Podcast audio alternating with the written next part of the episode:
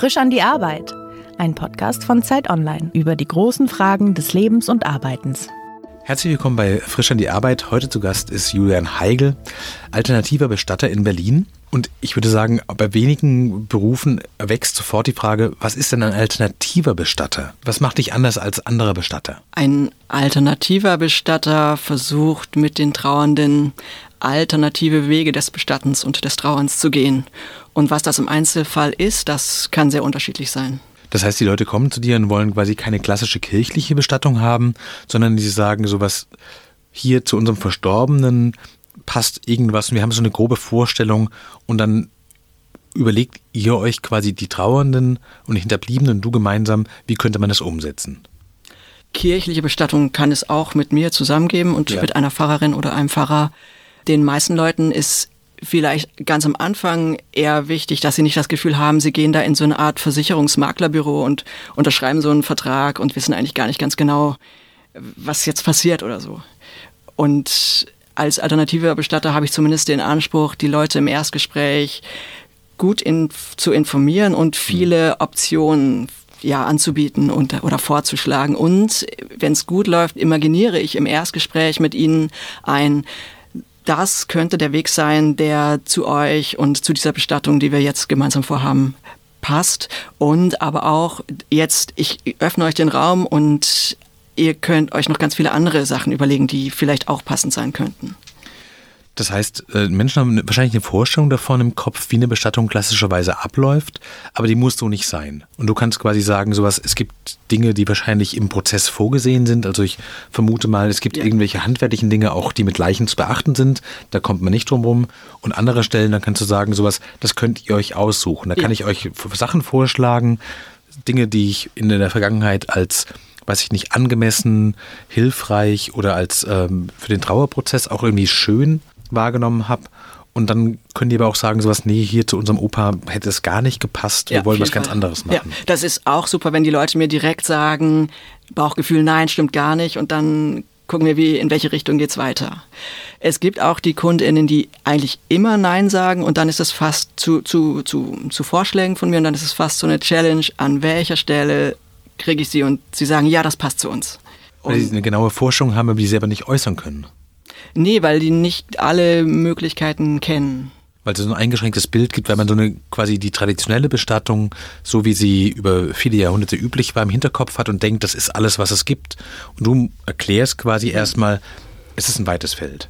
Also viele sagen am Anfang, nein, ich möchte meinen Vater, meine Mutter, meine Oma, wer auch, wen auch immer, nicht mehr sehen. Ich hab, mhm. möchte sie lebendig in Erinnerung behalten, dieser mhm. klassische Spruch. Und dann gilt es, das auch erstmal anzunehmen und zu sagen, ja, okay, dann an welcher Stelle kriege ich es trotzdem dich persönlich als Trauernde da ins Handeln und oder an, an welcher Stelle kann ich diese Bestattung den Trauernden in die Hand geben. Und bei manchen fängt es ganz handfest an, dass ich sage, wie wäre es denn, wenn ihr am Ende gemeinsam das Uhrenloch mit der Schaufel selbst schließt, die Erde mhm.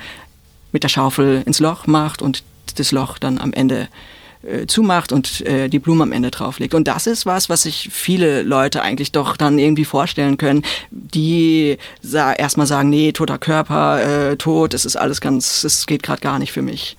Das, das könnte so eine mhm. Möglichkeit sein, wo ich Leute ins Handeln bringe um einen Begriff davon zu bekommen, was sind so die Bandbreite? Also was muss man denn machen bei einer Bestattung in Deutschland? Also es gibt ja quasi grundsätzlich zwei verschiedene Arten zu bestatten im Sarg und quasi nach einer äh, Einäscherung in der Urne. Und das ist Gesetz, da gibt es kein drittes, oder? Erdbestattung oder Feuerbestattung ja. und was dann mit der Urne geschieht, ist nochmal, ist vielfältig. Ja. Ähm, aber die beiden Möglichkeiten gibt es erstmal grundsätzlich. Also ein toter Körper muss innerhalb von einigen Wochen, in Berlin haben wir keine Frist, in irgendeiner Form bestattet werden oder versorgt mhm. werden und ja unter die Erde gebracht werden oder ins Feuer gebracht werden in einem Sarg. Das ist, das ist die Vorschrift und das ist in den allermeisten Fällen auch sehr sinnvoll, das so zu gestalten. Aber das war es schon. Also es gibt darüber hinaus quasi keine weiteren Vorgaben, also wie der Sarg äh, beschaffen Doch, sein soll. es gibt eine Menge von ja? Vorschriften und Vorgaben äh, und es gibt auch noch eine, ich würde es ein graues Gesetz nennen oder wie man es äh, nennen will, also Dinge, die nicht im Gesetz äh, vorgeschrieben sind, aber die an, die, an die man sich in Berlin traditionellerweise hält. Was ist das zum Beispiel? Also zum Beispiel, jetzt geht es ein bisschen ins Detail, die, die Überführung muss eigentlich mit einem Sarg geschehen. In Berlin mhm. ist es aber üblich, das auch das mit einer Bahre machen zu können. Mhm. Das heißt, es gibt quasi so Gewohnheitsrecht es sozusagen, Dinge, die man einfach so macht. Wort, ja. Aber man würde jetzt quasi nicht mit einem, weiß ich nicht, mit einem Taxi in einen Sack ankommen. Das wiederum darf man nicht. Okay. Mhm. An welcher Stelle kommen denn die Leute zu dir? Die kommen, wenn die, wenn ihre Angehörigen gestorben sind und dann rufen die dich an und sagen, wir haben hier eine Tote oder einen Toten zu liegen? Die meisten melden sich am, am Todestag, einige ja. Stunden nach dem Tod. Manche rufen auch davor an und sagen, mein Geliebter liegt gerade im Sterben, ich weiß nicht, wie lange es dauert. Ein paar Tage, manche sagen auch, es kann noch ein paar Wochen dauern, ich weiß es nicht. Mhm. Und dann gehen wir schon mal ins Gespräch und knüpfen schon mal ein erstes Band und dann sage ich, okay, melde dich, wenn es soweit ist. Hast du von dir aus das Gefühl, dass es einen optimalen Zeitpunkt gibt, dieses Gespräch mit dir zu beginnen? Also würdest du sagen, meldet euch lieber früh und klärt diese Sachen mit euch, weil in dem Moment, wo jemand gestorben ist, kommt organisatorisch und emotional einfach so viel, dass es schön ist, wenn man ein paar Sachen vielleicht schon geklärt hat. Ja, ein paar Tage vorher mit mir zu reden ist auf jeden Fall sinnvoll. Mhm. Wie viele Leute melden sich in einem Tag bei dir? Wie viele Bestattungen machst du pro Woche? Ich habe da gar kein, gar kein Gefühl für. Ich mache ungefähr zwei Bestattungen pro Woche. Mhm. So, und es melden sich zurzeit mehr Leute, als ich aufnehmen kann, was für mich als Unternehmen schön ist, ähm, für die Leute, die anrufen, auch zum Teil frustrierend. Mhm. Ja.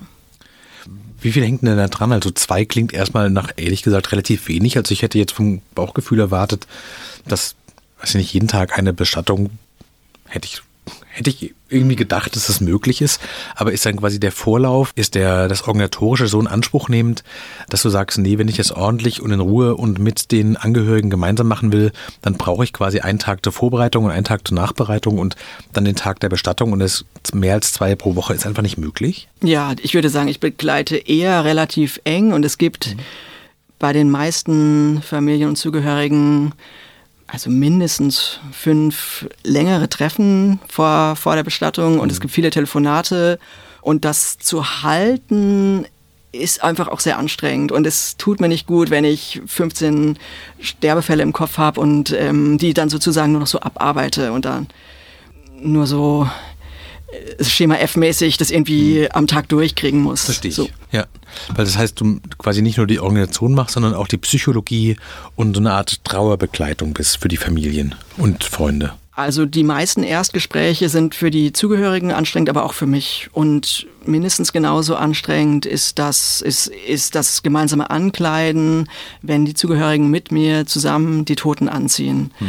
Oder auch wenn es Abschiednahmen gibt, Tränen von Zugehörigen sind immer anstrengend, auch, wenn's, auch wenn ich mich meistens freue, dass sie, dass die da ganz nah rangehen und weinen können und das machen, was dann richtig ist. Aber auf jeden Fall, ich muss vorher da sein, der Raum muss gut sein, ich muss gucken, wie, wie sieht die tote Person eigentlich aus, mhm. ist da noch was zu tun.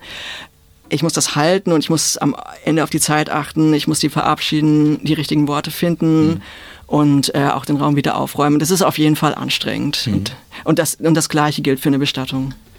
Was ich interessant fand, ich habe deine Homepage gelesen und du bist ja sehr auskunftsfreudig und erklärst deinen Beruf auch sehr schön und beantwortest sehr, sehr viele Fragen. Was ich überraschend fand, ist, dass Bestatter ist ein Ausbildungsberuf in Deutschland. Man kann eine Ausbildung machen, aber man muss nicht. Das heißt, es ist eigentlich kein geschützter Beruf und du bist auch ein Quereinsteiger, richtig? Ja, das ist richtig. Ich habe keine Ausbildung zur Bestatterfachkraft gemacht aber du hast geschrieben, dass du irgendwie Praktika gemacht hast und ein paar Dinge auch gelernt hast. Welche Dinge sind es denn, die man quasi wirklich handwerklich beherrschen muss, um diesen Beruf sinnvoll ausüben zu können? Also was, was man auf jeden Fall vorher, bevor man sagt, ich bin Bestatter und seine Dienstleistung anbietet, ähm, lernen sollte, wie geht das mit den Papieren, was macht der Bestatter beim Standesamt, welche Unterlagen, Formalien braucht es für Standesamt und für den Friedhof. Und das ist dieser eine Bereich, dieses bürokratische und ich dachte, dafür müsste ich doch eine Ausbildung machen. Und dann sagte irgendwie dieser andere Kollege, ach Julian, das guckst du dir ab und das guckst du beim Kollegen über die Schultern und dann kannst du das, doch Quatsch mit den Zetteln. Und da hat er recht gehabt. Da gibt's auch immer noch was zu lernen, aber so schwierig ist das alles auch nicht, dieser mhm. behördliche Bereich, bürokratische Bereich. Wie versorgt man einen Toten? Wie das genau geht. Bestatter haben da sehr unterschiedliche Auffassungen darüber und ich habe mir da einen Bestatter ausgesucht, ein Bestattungskollektiv in Berlin, Memento Bestattung, wo ich das sehr gut und sehr sorgfältig gelernt habe. Wie geht du das hast dort eigentlich? Ein Praktikum gemacht. Ich habe da relativ lange, über mehrere Monate ein Praktikum gemacht, ja. Mhm. Und was, was umfasst das denn? Ich nehme an, dass das irgendwie, wie geht man denn mit dem toten Körper um? Wie wird er genau aufgebahrt? Gibt es da irgendwelche, also gibt es Handwerkszeug sozusagen? Gibt es irgendwelche, ich stelle mir Cremes und Salben vor, mhm. äh, irgendwelche Dinge? Was machst du da konkret mit dem toten Körper? Der, der Tote wird gewaschen, Wunden werden versorgt mhm. und der Tote wird in eigenen Kleidern angezogen und in den Sarg gebettet. Mhm. Und wie viel man da genau macht, das hängt auch so ein bisschen davon ab, was möchten die Zugehörigen. Wenn die sagen, bitte wenig anfassen. Klar. Klar. Ja. Wenn die sagen, nee, ähm, bitte einmal ganz duschen, damit alles sauber ist, dann kann es auch so sein. Hm. So, das wird auch so ein bisschen immer im Einzelfall entschieden. Hm. Gibt es dann quasi auch den, der Wunsch zu sagen, sowas, ich weiß nicht, Tante Brigitte war immer sehr opulent geschminkt, wir stellen uns das so und so und so vor, und dann sagst du, gut, ich kann jetzt auch Menschen so schminken, wie sie lebendig aussahen, weil sowas erwartet wird? Ich persönlich kann gar nicht schminken, aber eine Kollegin, die das gut macht. Und ähm, ich sage dann eigentlich immer, dann, äh, dann macht ihr das. Ja, also das, mhm. darum geht's ja beim, beim, bei meinem Ansatz, beim alternativen mhm. Bestatten, die Zugehörigen wirklich reinzunehmen und sagen, ja, dann geht bitte ins Bad von der Tante und bringt die Schminksachen mit, die richtigen. Und dann macht ihr das. Und wenn die sagen, äh, wir sind daneben, aber wir, wir, wir wollen es nicht, dann mache ich das auch oder macht die Kollegin das und wir machen mhm. das gemeinsam und gucken, was passt. Und zum Beispiel so zu fragen, wie, wie soll denn der Lippenstift? Ach, den, die hatte, die, die hatte den ja immer so oder wie waren denn die Haare? Die, die müssen so, das, das weiß ich ja gar nicht als Bestatter, mhm, ja. Okay. Es ist total wichtig und schön, die Zugehörigen damit reinzunehmen. Ist für dich denn, also ich glaube, für die allermeisten Menschen ist wahrscheinlich die Vorstellung, in ihrem Arbeitsalltag mit toten Körpern zu tun zu haben, erstmal irritierend. Erinnerst du dich an den ersten oder die erste Tote, mit der du gearbeitet hast? Ist das so eine bleibende Erinnerung oder ist es für dich gar nicht so erinnerungswürdig im Nachhinein? Ja, an den ersten erinnere ich mich gut. An den zweiten erinnere ich mich zum Beispiel gerade gar nicht, muss ich ehrlich gesagt sagen. Der, der erste war irgendwie besonders, einfach weil ich das noch nie gesehen hatte und noch nie mhm. gemacht hatte. Und ich habe mich da auch so ganz langsam rantasten dürfen, begleitet von meinem Bestatterkollegen, der gesagt hat, ähm, okay, wir machen jetzt ganz langsam hier die, die Folie ab und guck mal, und der, der Körper ist kalt, du, du kannst du kannst anfassen, geh mal in Kontakt, so, guck mal, du kannst hier mit diesem Tuch, kannst du hier diese, diese, das waren so Blutspritzer, kannst du ein bisschen äh, wegmachen. Mhm. Und so habe ich mich da angetastet und rangetastet und das war so ganz behutsam und schön. Und dann haben wir auch den zusammen angezogen und das da war zum ersten Mal dieses Erlebnis, ah, so geht das also und das, das ist ja gar nicht, das ist ja gar nicht gruselig, sondern von den Toten geht ganz viel Ruhe aus, die ich in mir selber aufnehmen kann oder irgendwas resoniert da. Hm. So, das, das war das, das erste Mal. Und Jetzt ist es so, ich habe, es gibt immer dieses, diesen Respekt vor toten Körpern, also oder vor Toten. Es ist immer so, dass, dass ich meine Toten begrüße und sage, hallo, Frau Müller, ich bin Julian. Manchmal sage ich das, manchmal denke ich das. Hm. Oder ich gehe so ein bisschen in, in Kontakt und berühre die kurz an der Schulter und sage so, ah, okay, so siehst du aus und jetzt, jetzt machen wir dich frisch oder so. Und es gibt immer diesen Respekt und wenn ich mit meiner mit meiner Kollegin zusammen anziehe. Natürlich reden wir dann auch nochmal gerade was anderes, aber es ist wichtig, dass wir immer auch mit bei, beim, bei der toten Person sind oder mhm. ne? dass wir, also man, da erzählt man keine Witze oder mhm. whatever. Also es gibt auf jeden Fall einen Respekt dazu. Nimmst du das denn mit nach Hause mit? Also gibt es quasi so einen Moment für dich, wo du merkst, so, das ist ein Beruf, den man nicht wie viele andere Berufe vielleicht einfach damit ablegt, das Feierabend, dass man aus dem Büro rausgeht, sondern dass du weiß ich nicht, im Abend auf der Couch sitzt und ein Glas Wein trinkst oder dich mit Freunden triffst und merkst so, das geht ihm anders nach, weil das andere, weiß ich nicht, schwere und tiefe gesellschaftlich hat. Der Umgang mit Toten, der Umgang mit dem Tod ist ja nicht ganz unkompliziert. Hast du das quasi über die, die Erfahrung, eine Souveränität damit erreicht? Oder hast du eher das Gefühl, sowas, für dich ist es zwar selbstverständlicher, weil du es wöchentlich machst, hat der Tod für dich noch die gleiche Größe, wie das vielleicht für andere hat, die sich damit nicht befassen? Ich würde sagen, immer wieder bin ich davon berührt, was jemand Junges stirbt. Es ist, es ist traurig. Ich finde, auch wenn ich die Person nicht gekannt habe, mhm. es gibt schicksalhafte Tode. Jemand Altes stirbt. Ich habe dieses Gefühl von, du hast dein Leben vollendet und irgendwie habe ich da auch eine, eine, Ehrfurcht vor so vor Leben und den Übergang zum mhm. Tod.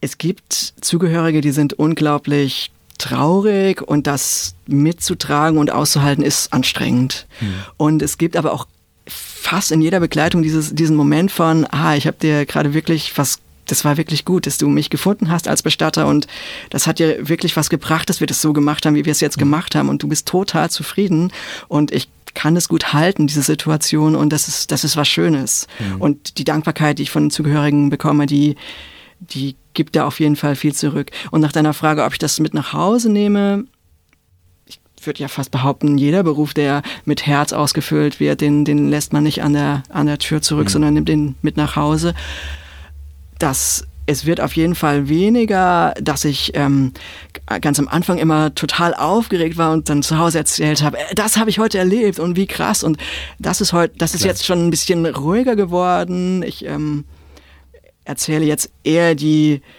die wirklich die, die, die Erlebnisse, die mich, die mich noch sehr ähm, aufwühlen und es hat aber auch schon was Routiniertes und ähm, oder ich habe auch, das Souveränität ist ein schönes Wort dafür. Ja. So nicht, nicht jeder Sterbefall reißt mich aus den Schuhen und es ist auch gut so und so mhm. muss es ja auch sein. Was sind für dich denn die schönen Arbeitstage? Ich stelle mir das irgendwie positiv vor, wenn man von den, du sagst immer Zugehörige, ist das ein Fachbegriff?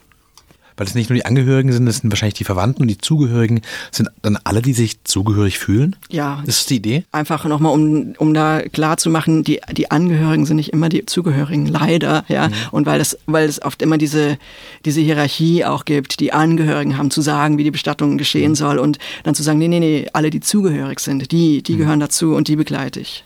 Ich stelle mir vor, dass es, wenn du die Trauernden quasi, wenn du denen helfen kannst und mit denen gemeinsam einen Weg findest, dass sie auch für ihre Trauer so ein bisschen so ein Ventil finden und aus der Trauerfeier erleichterter rausgehen, als sie reingegangen sind, dass das auch was sehr Positives ist. Aber es ist vermutlich eher nicht der Beruf, wo man äh, laut Witze lachend am, äh, in der Kaffeeküche steht, oder? Also ich stelle mir schon vor, dass es ein Beruf ist, der ganz grundsätzlich von einer eher einer Ruhe und Ernsthaftigkeit geprägt ist, richtig? Jein. Natürlich mache ich keine Witze, wenn ja. ich bei den Angehörigen da im traurigsten Moment bin. Aber es, es hat auch manchmal was Leichtes und mit den Angehörigen zu lachen, auch kurz bevor man irgendwie wieder in, in, in die Traurigkeit mit mhm. denen geht, ist auch, ist auch schön und wichtig. Mhm. Also, und eine, auf einer guten Bestattung wird geweint und gelacht. Was ist für dich selber Glück am Arbeitsplatz? Also ist es so, wenn alles so möglichst gut weiß ich nicht, geplant abläuft und du merkst sowas, ja, ich habe das Ganze hier im Griff und ich bin irgendwie Herr über die Zeremonie? Ist es so?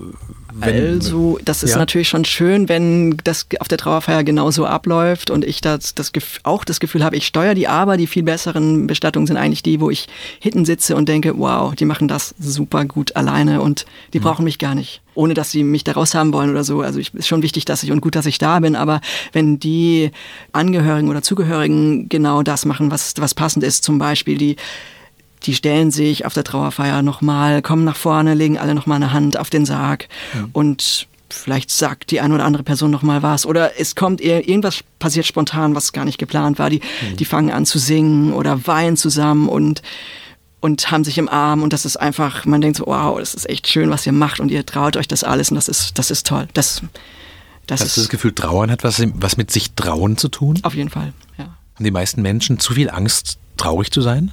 Ich würde sagen, viele Leute haben dieses, dieses, dieses Bestattungsbild im Kopf, da also dass ich zum Beispiel auch so als Kind eingelernt habe, da, da steht man da so traurig, aber nicht zu traurig, nicht zu viel weinen, aber auch nicht zu wenig, ähm, in so einer schwarzen Kleidung, die man als Kind überhaupt nicht hatte oder sowas. Und, äh, und der Pfarrer sagt vorne was, und das ist alles nur absurd, weil vielleicht trauert man in dem Moment gar nicht, weil man vermisst die tote Person in dem Moment gar nicht, weil das alles so komisch ist. Man hat Verwandte, sieht man, die man schon ewig nicht gesehen mhm. hat. Und, und man weiß nur, man darf jetzt auf keinen Fall lachen und auf keinen Fall irgendwas Komisches sagen. So. Mhm. Und das ist dann die Bestattung.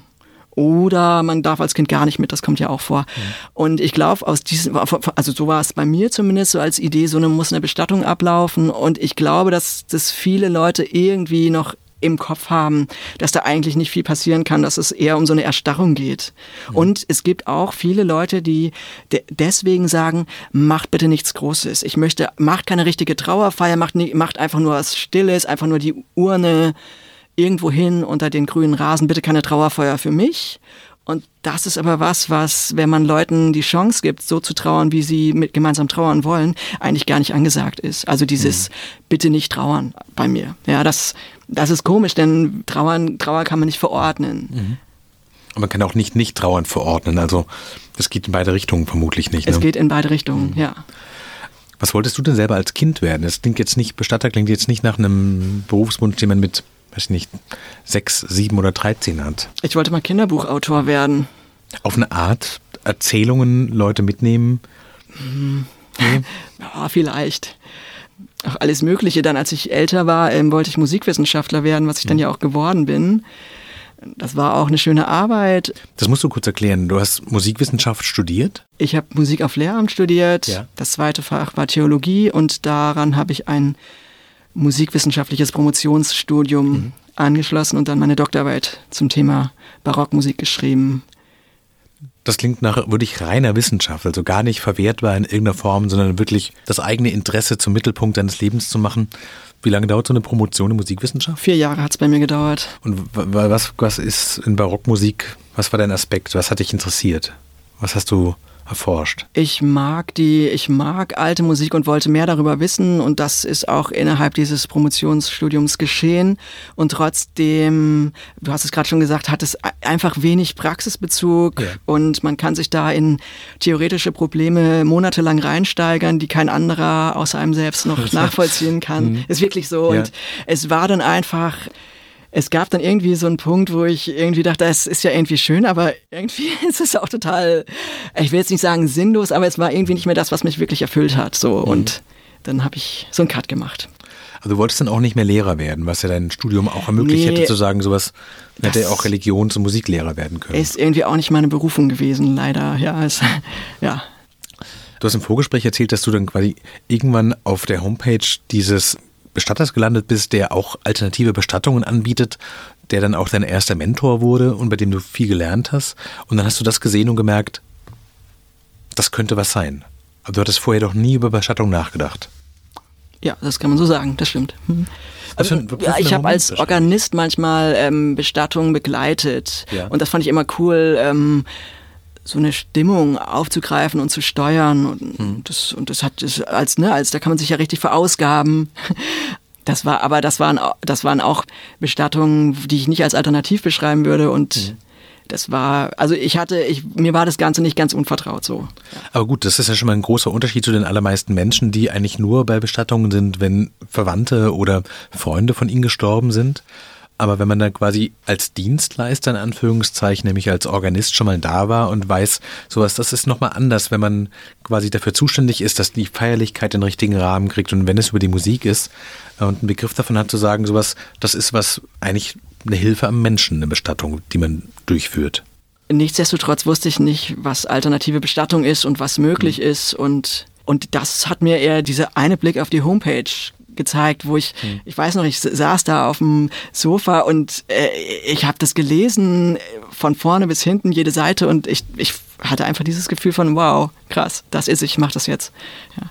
Und dann hast du am nächsten Tag angerufen und gesagt, guten Tag, ich würde gerne mal vorbeikommen ja, und mir das anschauen. Angesch ihn angeschrieben und gefragt, ich würde gerne ein Praktikum bei Ihnen machen. Und dann hat er zurückgeschrieben, ja, bei mir kann man keine Praktika machen. Tschüss. Und dann ähm, bin ich ein bisschen dran geblieben und dann haben wir uns zumindest auf einen Café getroffen. Und das war dann quasi dein Einstieg in die Bestattung und quasi wirklich so aus dem Nichts heraus. Ich meine, wahrscheinlich muss man sagen, jemand, der sich mit äh, Kirchenmusik beschäftigt hat, jemand, der über äh, das Lehramtsstudium nachgedacht hat und das auch gemacht hat, da gibt es schon so ein paar Puzzlesteine, die, glaube ich, zusammenkommen. Also der Umgang mit Menschen, vielleicht auch so Prozesse anleiten, verschiedene Bedürfnisse wahrnehmen und zusammenzuführen es gibt da, glaube ich, schon Dinge, die wahrscheinlich irgendwo im Hintergrund los Vielleicht, sind. Vielleicht, ja. aber im Rückblick macht ja meistens mehr Sinn von der eigenen Biografie ja. als in, im, im Moment der, der Entscheidungsfindung oder so. War das für dich eine Erleichterung zu wissen, das mache ich jetzt? Quasi auch so eine berufliche Perspektive zu haben und zu wissen, gestorben wird immer? Also, als ich dann mit einigen BestatterInnen gesprochen habe, haben die erstmal gesagt, uh, das ist schwierig. Da reinzukommen ist schwer. Das dauert ewig. Ja. Der Bestattungsmarkt ist in Berlin auch sehr dicht oder wie man es nennen will. Viele BestatterInnen sind am Existenzminimum, kämpfen um jeden Toten. Es gibt große Bestattungsfirmen. Also ich Das würde. ist ein schwerer Markt. Es ist ein schwieriger Markt, so.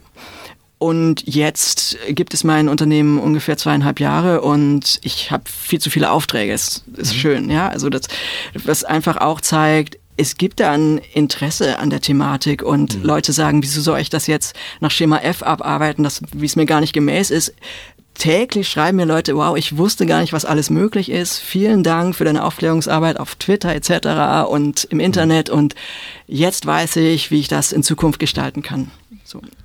Das heißt, du bist quasi ein bisschen salopp formuliert der Boutique-Bestatter, der das persönlich zugeschnittene Angebot macht, das deutlich individueller ist.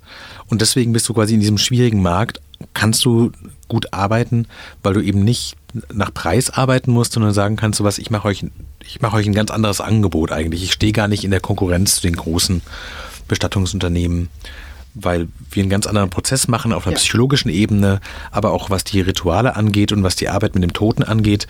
Und danach gibt es eine Nachfrage, weil die Leute eben so individuell wie die Menschen sind, sollen auch die Bestattungen dann bitte sein. Ja, das klingt jetzt so, als ob ich so ein Boutique-Bestatter, hast du gesagt, als ob ich irgendwie so ein hochpreisiger äh, Bestatter bin, der nur so Edelware verkauft. Also so ist das nicht. Das Aber es ist schon eine Manufaktur, weil es jedes Mal anders ist, ist und immer zugeschnitten richtig, ist quasi. so ist es Handarbeit, Ja. was aber für jeden erschwinglich ist, weil es eben nicht um den Verkauf eines teuren Sarges geht, sondern um Dinge, die du selber machen kannst, die zum Teil gar nichts kosten. Hm. Wie zum Beispiel die Urne tragen oder ein schönes, ein schönes eigenes Tuch statt einer Designerurne. Hm. Kostet nichts, es kann aber denselben Effekt haben, nämlich ich finde diese Urne richtig toll und passend. Hm. So. Was, weil du sagtest, es melden sich immer wieder Leute bei dir, die sagen, ich wusste gar nicht, dass das möglich ist. Was sind denn so die Elemente, die in der alternativen Bestattung anders sind, als das quasi in der, in der klassischen Abfolge ist? Du sagtest gerade schon, man kann Dinge selber beisteuern, bis hin zu, ich weiß nicht, bis zum Schminken, dass man das selber übernimmt. Man kann die Urne selber ausgestatten. Äh, man kann wahrscheinlich auch ähm, selbst Lieder singen als Trauergemeinde und sich dort einbringen. Was sind die Elemente, also wie weit geht es denn? Wie frei ist denn die Form? Also dieses gemeinsam den Toten ankleiden oder zumindest so gemeinsam in den Sarg einbetten und ihm es da gemütlich einrichten, das ist ein wichtiges Element, wo ich sagen würde, das ist relativ zentral in meiner Arbeit.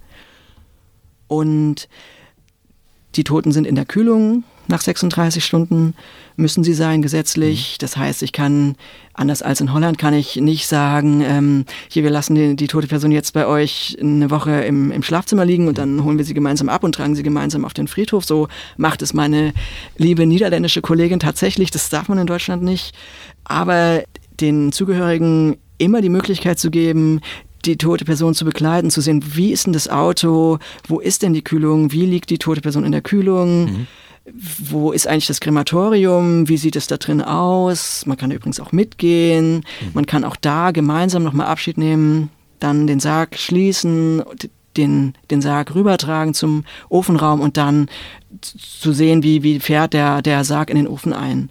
Und dann hat man auch so ganz viele sinnliche Ideen, was, was, was ist denn eigentlich, was, was passiert bei der Kremation, was ist eigentlich diese Urne, weil es ist ja, die Urne ist ja komplett abstrakt. Wenn ich, wenn ich sage, ähm, dein Opa ist gestern gestorben, in drei Wochen ist das die Urne, die ich dir zeige auf der Trauerfeier, dann denkst du so, es gibt überhaupt keine Verbindung zwischen dem Opa im Krankenhaus und dieser Urne. Das stimmt, ja. Und wenn du diese ganzen Schritte aber mitgemacht hast und immer weißt, wo ist der Opa gerade, wie sieht er gerade aus, auch wie verändert sich der Körper in dieser Zeit und ah ja, das ist die Urne, ja, die habe ich, das habe ich ja schon im Krematorium gesehen. Ah ja, klar, kann ich, kann ich verstehen. Weil man quasi die einzelnen Schritte versteht, kann man dann quasi auch zwischen dem Lebenden und der Urne den Zusammenhang herstellen. Dann hast du einen ganz anderen und Prozess und verstehst auch, was Mhm. mache ich da gerade, wenn ich die in die Erde senke. Ja, sonst, sonst ist es irgendwie ein abstruses Theater. So, dein Opa ist weg und das ist, das ist er jetzt. Ja, also, Mhm, Ich verstehe es. Wenn du an diesen Tag denkst, als du auf diese Homepage geguckt hast und verstanden hast, das könnte was sein, was für dich auch eine berufliche Perspektive ist, haben sich die, die Hoffnungen, die du damit vielleicht implizit verknüpft hast, haben die sich erfüllt? Ist der Beruf so, wie du es dir erhofft hast? Ja, nee, nochmal anders. Ähm, ich hatte gar nicht so viele Ideen, wie das werden kann. Ich wusste nur, das ist es, ohne das mir jetzt schon genau auszumalen. Damals wusste ich noch nicht, dass ich ein eigenes Geschäft mit dem Namen Thanatos-Bestattung gründen werde mhm. und wie das, wie das genau aussieht und wie das funktioniert. Ich wusste, ich kannte ja nicht mal Orte und wusste auch nichts über einen Bestattungsprozess, sondern es war eher so ein tiefes Wissen, ah, okay, das, das passt zu mir. Die meisten Leute würden wahrscheinlich sagen, dass der richtige Beruf von einer Art Berufung kommt. Hast du das Gefühl, du hast damit deine Berufung gefunden? Zumindest derzeit. Was noch kommt, weiß ich nicht. Und mhm. ich, ich finde es, ich finde es auch eine schöne Perspektive zu sagen, vielleicht mache ich in zehn Jahren wieder was ganz anderes, von dem ich jetzt noch nichts weiß. Mhm. Gibt es denn, weil du sagtest, der Markt ist so schwierig, gibt es denn Dinge, die du an dieser Branche, wenn du gefragt werden würdest, gerne ändern würdest? Also klassischerweise sind das so Dinge wie, dass die Menschen mehr Geld für diesen wichtigen Schritt auch im Leben der Toten und für sich selber aufwenden, dass sie irgendwie sich früher klarer werden darüber, was sie vielleicht von der Bestattung erwarten. Also gibt es einen Punkt, wo du denkst, sowas, das, das stört dich an, dem, an den Rahmenbedingungen, die du nicht beeinflussen kannst? Es gibt viele Friedhöfe mit sehr vielen klaren Regularien, was man darf und was man auf den Gräbern nicht, was man darf und was man da nicht darf. Und darf man die tote Person nochmal in der Trauerhalle sehen, ja oder nein? In Berlin nein. Und, so. mhm. und es gibt viele, die, die Toten müssen gekühlt werden. Ich habe schon gesagt, für viele wäre es auch passend, die zu Hause zu haben. Es gibt die Sargpflicht, die für, für manche sich einfach, die für, für manche Leute einfach unpassend ist. Es gibt die Überführungspflicht im Überführungswagen. Also man kann nicht einfach sagen, ich habe hier ein Buschen, dann da tue ich jetzt den Sarg rein, etc. Und das heißt sehr bürokratisch. Es ist sehr bürokratisch. Mhm. Man darf zum Beispiel auch in Berlin nicht den, die, die, die Uhren oder den Sarg selbst ins Loch senken, was für manche Familien einfach total schön und wichtig und gut wäre. Mhm. Das heißt, man könnte es eigentlich deregulieren und würde damit den Bedürfnissen der Zugehörigen, aber auch dem quasi der Passendheit zu den Toten ja. eine große Freiheit geben zu sagen, sowas, das, man macht den Leuten das Leben damit einfacher und es gibt keine so richtig zwingende Begründung, warum das nicht auch anders sein könnte, weil es ist anders anderswo. Ja, es ändert sich langsam. Ich würde sagen, vor ähm, 20 oder 30 Jahren, wenn ich alte Geschichten höre, ist das alles noch viel schlimmer gewesen. Mhm. Da durfte man die Toten, wenn überhaupt, nur im unter Glas sehen und mhm. da hat sich schon was verändert. Und es gibt auch Krematorien, die sagen, ah, wir finden das wichtig, dass, dass, dass mhm. wir das anbieten, dass Abschied genommen werden kann, dass man die Einfahrt sehen kann. Mhm. So, ich glaube, es gibt, es gibt auch strukturelle Veränderungen, aber es gibt noch viel zu tun. Weil du vorhin erwähntest, dass deine Firma eigentlich sehr gut läuft. Angenommen, es gäbe die Situation, dass du alternative Bestatter anstellen könntest, würde dir das fehlen, die Bestattungen selbst zu machen? Also wäre das für dich interessant zu sagen, sowas, du machst nur noch das Organisatorische, aber der, die eigentliche Zeremonie könntest du abgeben? Wäre das für dich eine Erleichterung oder würde dir eigentlich das zentrale Element der Arbeit fehlen? Mir ist es relativ wichtig, dass, wenn ich mich vergrößere, es nicht um Arbeitsteilung geht. Also, dass nicht eine Person nur die Toten anzieht und die andere macht nur das Bürokratische und die andere betreut dann die Trauerfeier, sondern dass das in einer Hand bleibt, dass ich sozusagen eine Beziehung auf Zeit mit den Zugehörigen eingehe und dann das alles auch mitmache. Deswegen gibt es da keine Gefahr, dass ich nur die organisatorische Sache drumherum mache. Wer ist, was deine Arbeitsleistung angeht, mit der Strenge? Sind das die Zugehörigen oder bist du das selber? In Bezug auf was meinst du? Naja, also ob, man, ob der Prozess so abläuft, wie sich jetzt alle Beteiligten vorgestellt haben, ob das wirklich dann auch zu dieser Erleichterung kommt, die vielleicht in Trauer auch drinstecken kann. Gehst du oft draußen, denkst sowas, hätte man auch anders machen können, hätte ich besser sein können. Bist du da sehr selbstkritisch mit dir? Wenn mir was einfällt, wie ich es hätte besser machen können, dann, äh, dann finde ich das auf jeden Fall bedenkenswert.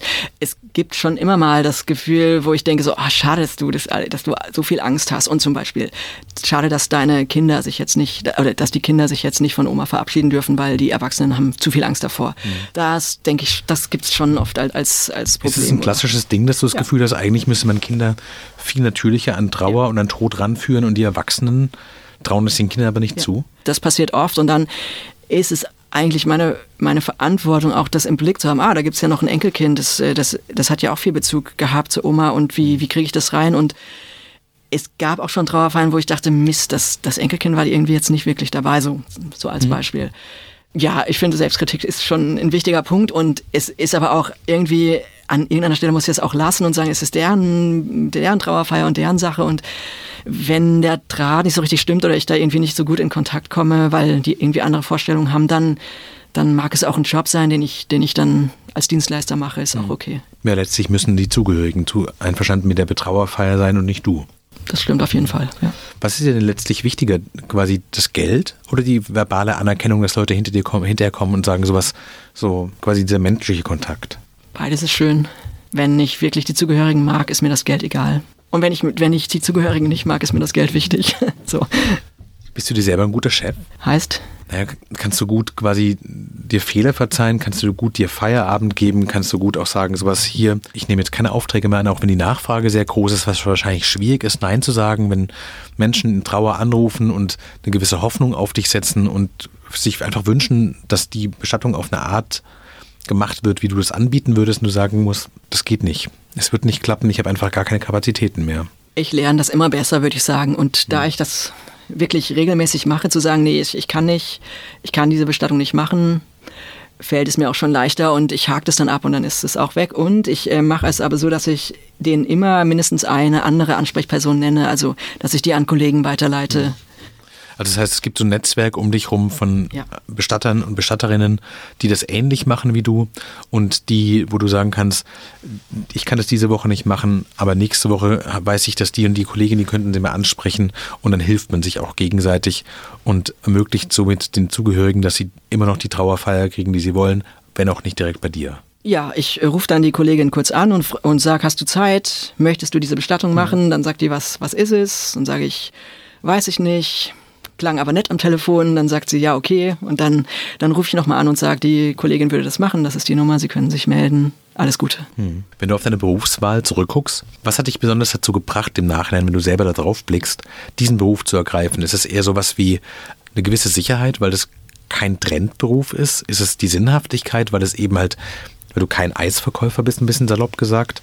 Kannst du so einen Begriff davon zu sagen, sowas, ja, im Nachhinein versteht man ja, wie wir vorhin schon gesagt haben, solche Sachen vielleicht oft ein bisschen besser. Was es denn letztlich war, was dich da hingezogen hat? Ich glaube, was man mit dem Herzen macht, das macht man einfach gut. Und da habe ich gerade das Gefühl, ich bin da an der richtigen im richtigen Moment an der richtigen Stelle. Hm. Ich bin zum Beispiel gar kein Typ, der immer schon gedacht hat, ich werde bestimmt selbstständig. Ich konnte mir das überhaupt nicht vorstellen, bin gar nicht so in so einer Familie geboren, sondern ich dachte, ach, so eine sichere Anstellung, das ist, dann hast du was. Und dann jetzt einfach mich dann doch in die Selbstständigkeit zu trauen und zu sagen, okay, alles auf eine Karte, ich probiere das jetzt, das das, das bringt vielleicht auch dieser Beruf mit, wo man sich mhm. wirklich fragt, so, was, was ist denn eigentlich wichtig im Leben und was, was möchte ich eigentlich vom Leben und was ist eigentlich egal? So, weil mit dem Tod konfrontiert zu werden und zu sehen, wie, naja, wie sterblich und vergänglich alles Leben mhm. ist, das bringt einen auf jeden Fall immer ans Wesentliche zurück, wo man, wo man sich fragt, was, was möchte ich eigentlich, was ist mir eigentlich wichtig und passt es gerade so? Also ich glaube, das sollte man ja sowieso immer mal wieder machen, aber dieser Beruf konfrontiert einen einfach immer so krass damit, ja. Mhm. Das muss man aber auch erstmal aushalten. Es gibt wahrscheinlich Berufe, die, wenn man, wenn man selber emotional ein bisschen labil ist, wenn man einen schlechten Tag hat, schlecht geschlafen hat, vielleicht ganz banal einfach nur einen Kater hat. Das sind alles Dinge, die, das stelle ich mir schwer in deiner Situation vor. Gibt es Tage, wo du auch denkst, es wäre schön, einen Beruf zu haben, der quasi eigentlich einfach 9 to 5 ist, wo nicht so viel Herz drin steckt, wo nicht so viel Emotion drin steckt, wo du nicht so viel, wie du es vorhin formuliert hast, so viel halten musst, auch so viel quasi Kraft an andere geben? Bisher hatte ich diese Sehnsucht noch nicht. Es ist übrigens auch ein schöner Beruf, man muss gar nicht so früh aufstehen. Und ähm, die Person, die mit mir zusammen wohnt, die muss zum Beispiel immer früh aufstehen. Und dann ist es schon immer so, ah ja, ich bleib noch liegen. Das ist, ähm, also das ist jetzt nur so ein Beispiel dafür, dass ich, dass diese Routine, dass ich die eigentlich gar nicht vermisse und mhm. auch diese, also wenn du sagst, okay, man muss viel halten und es ist anstrengend und es, das ist auf jeden Fall wichtig, immer zu vorher zu überlegen, kann ich das gerade? Und ich habe aber ein gutes Netzwerk von mit Kolleginnen, wo ich sagen würde, die können, die können auch mal für mich einspringen oder ich kann sagen, hey, ich schaffe das nicht, ähm, kannst du mich begleiten und ich brauche deine mhm. Unterstützung und das, das geht auf jeden Fall gut. So, dass ich natürlich manchmal an der Grenze bin, aber auch immer also bisher hat es immer gut geklappt und ich habe immer das Gefühl gehabt, ich kann, mhm. ich habe immer das Gefühl, ich kann das, auch wenn es manchmal anstrengend ist. Ich stelle es mir total schwer vor, wenn man sich quasi weiß, ich weiß nicht, am Donnerstagabend ist eine Party, da bin ich eingeladen, deswegen möchte ich am Freitag keine Bestattung zu machen. Und dann ruft jemand an und fragt, ob man am Freitag eine Bestattung machen kann. Und dann zu sagen so, nee, ich kann am Freitag nicht, ich bin am Donnerstag bei einer Party. Also nicht mehr nur verbal, wirklich am Telefon, das würde man wahrscheinlich auch eher vermeiden, das so zu formulieren, aber auch sich selber gegenüber zu rechtfertigen, zu sagen, so nein, auch wenn das für andere ein total dringlicher, ein wichtiger Moment ja. ist, ich muss darauf achten, dass ich meinen Ausgleich habe und ich muss achten darauf, dass auch das Leben in meinem Leben irgendwie seinen Platz hat und die Leichtigkeit und die Freude. Und deswegen sage ich jetzt nein, auch wenn ich weiß, dass es äh, eine schwierige Entscheidung ist. Ja, ich glaube, dass das viele Selbstständige als Thema haben, welche Aufträge nehmen sie an und welche nicht. Ja, aber ich würde mal sagen, als freier Werbetexter ist es vielleicht ein bisschen einfacher, wenn man das Gefühl hat, Klar. ist die emotionale Dringlichkeit ist nicht ganz so hoch, wie wenn jemand anruft und vielleicht wirklich in tiefer, tiefer Trauer ist und sich wirklich einfach gerade die Erleichterung erhofft, dass wenigstens diese Frage gelöst ist. Absolut. Es hängt immer Existenzielles dran. Und wenn ich sage, nee, Freitag geht nicht, weil da schlafe ich aus, das ist natürlich ein Ding. Und da muss ich mal vorher überlegen, ist mir das, wie, wie wichtig ist mir das? Mhm. Und, und auch, dass ich überprüfe das, wie, wie sehr mag ich diese Person. Ne, ich könnte ja mhm. auch sagen, okay, ich mag dich wirklich gerne, ich lasse die Party ausfallen, wir machen das. Oder ich denke so, nee, das ist mir wichtiger, wenn dir das nicht passt, dann musst du zu einem anderen gehen. So, oder hm. du hast einfach Pech, weil damit haben Trauernde immer zu tun. Ja? Hm. So, also ich finde, ich mache schon viel möglich und manchmal ist es aber auch wichtig, die eigenen Grenzen klar zu haben. Und, ja. Wofür fürchtest du dich selber am meisten bei deiner Arbeit? Also vor Überforderung, dass du merkst, so eine, das ist ist, weiß ich nicht, es können ja auch einfach dramatische Szenen vielleicht bei einer Beerdigung passieren, weil Menschen einfach auch ambivalent sind und Tote damit auch ambivalent sind, damit man merkt so, hoppla, hier ist plötzlich eine Wut im Raum oder irgendwelche Anspannungen kommen hervor.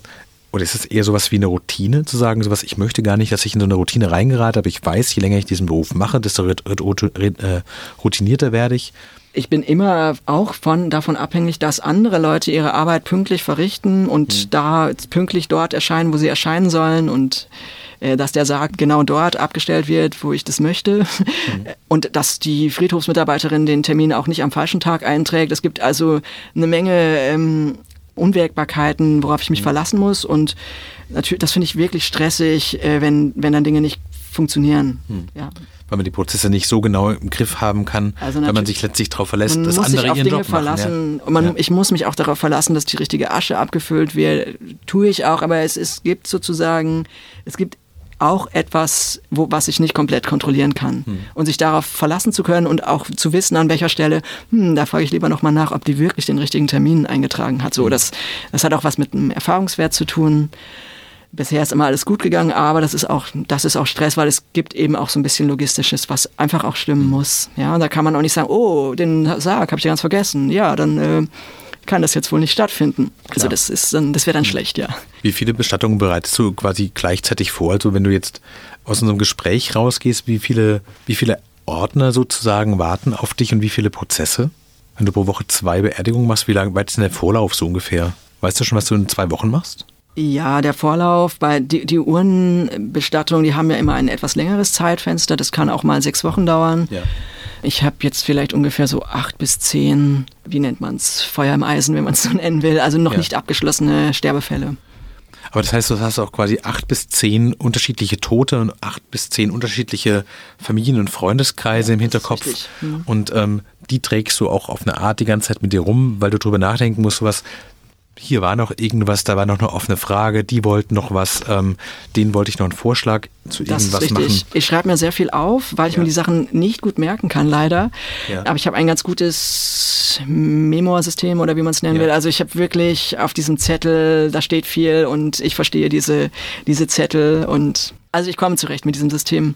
Und ja, ist richtig, dass ich, dass es, dass es vieles zu halten gibt und es ist auch so, dass ich jetzt nicht die ganze Zeit denke, ach, die Frau musste doch auch noch anrufen, äh, sondern dass ich äh, mich immer wieder dann vor diesen Schrankwand stelle und gucke und denke, ah ja, das musst du noch machen und das und das und dann schreibe ich mir das auf und das, das klappt dann auch so. Und dann hast du es quasi auch von der Leber weg, weil du weißt, deine, dein großer Organisationszettel, ich da vereinbare relativ viel mit den Zugehörigen zum Beispiel, ich rufe dich wieder an in zwei Wochen und in dieser Zeit wirst du jetzt erstmal nichts von mir hören, es sei denn, es ist irgendwas dringend. So einfach, dass es mhm. so ganz klar ist.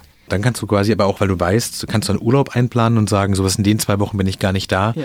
Und dann weißt du aber, danach warten schon die nächsten sozusagen Fälle auf dich. Ja. Und weil ich versuche ein bisschen meine Freiberuflichkeit zu verstehen. Das heißt, du kannst auch sowas gut planen, weil es nicht immer so ist, dass du jeden Auftrag annehmen musst und ja. immer drin bleiben musst, weil du sonst verschwindest, weil die Auftragslage relativ gut ist. Also tatsächlich sind die stressigsten Aufträge die, wo ich weiß, ich muss diesen Sterbefall unbedingt machen, weil es eine persönliche Verbindung gibt zum Beispiel oder mhm. weil das die Oma von einer guten Freundin ist oder so, wo ja. ich gesagt habe, okay, ich mache das auf jeden Fall. Und deren Tod kann ich dann aber nicht ganz genau ähm, natürlich Klar, steuern und den Zeitpunkt. Ja. Mhm. Und, und neulich dieses, diesen Fall habe ich gerade gehabt und ich rief die an und ich dachte, ah scheiße, ausgerechnet jetzt. Und wollte mir aber nur was ganz anderes sagen. Und also deswegen, ähm, da gibt es dann schon diese, oh, es könnte jeden Moment passieren, Haltung. Mhm. Und dann, äh, wenn ich, äh, also wenn das, je nachdem wo und wann das dann eintritt, wenn es im Krankenhaus passiert, muss ich dann auch nicht sofort losfahren, aber innerhalb der nächsten 24 Stunden sollte mhm. ich auf jeden Fall in Kontakt gehen und so aufgestellt sein, dass ich auch dieses Gespräch führen kann.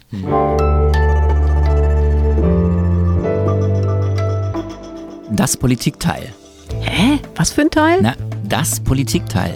Der Podcast von Zeit und Zeit Online. Ah, das Politikteil. Jede Woche zwei Moderatoren, ein Gast. Und ein Thema, das uns wirklich interessiert. Mit Tina Hildebrand und Heinrich Wefing. Und Eliana Grabitz und Marc Brost.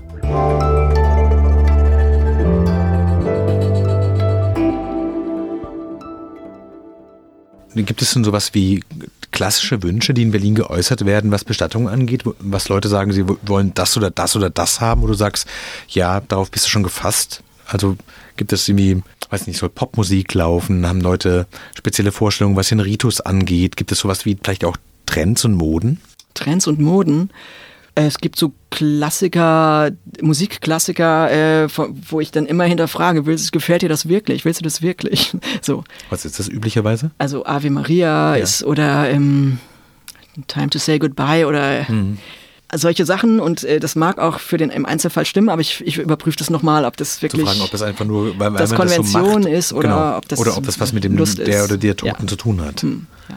Sehr interessant, ganz, ganz herzlichen Dank. Das war frisch in die Arbeit heute mit dem Bestatter Julian Heigel von Thanatos in Berlin. Falls Sie Fragen haben, schreiben Sie uns gerne an frischandiarbeit.zeit.de. Dir, Julian, ganz herzlichen Dank, dass du da warst. Ja, danke, dass ich hier sein durfte.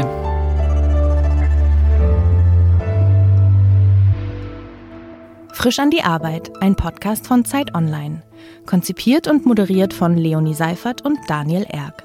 Produziert von Maria Lorenz, poolartists.de.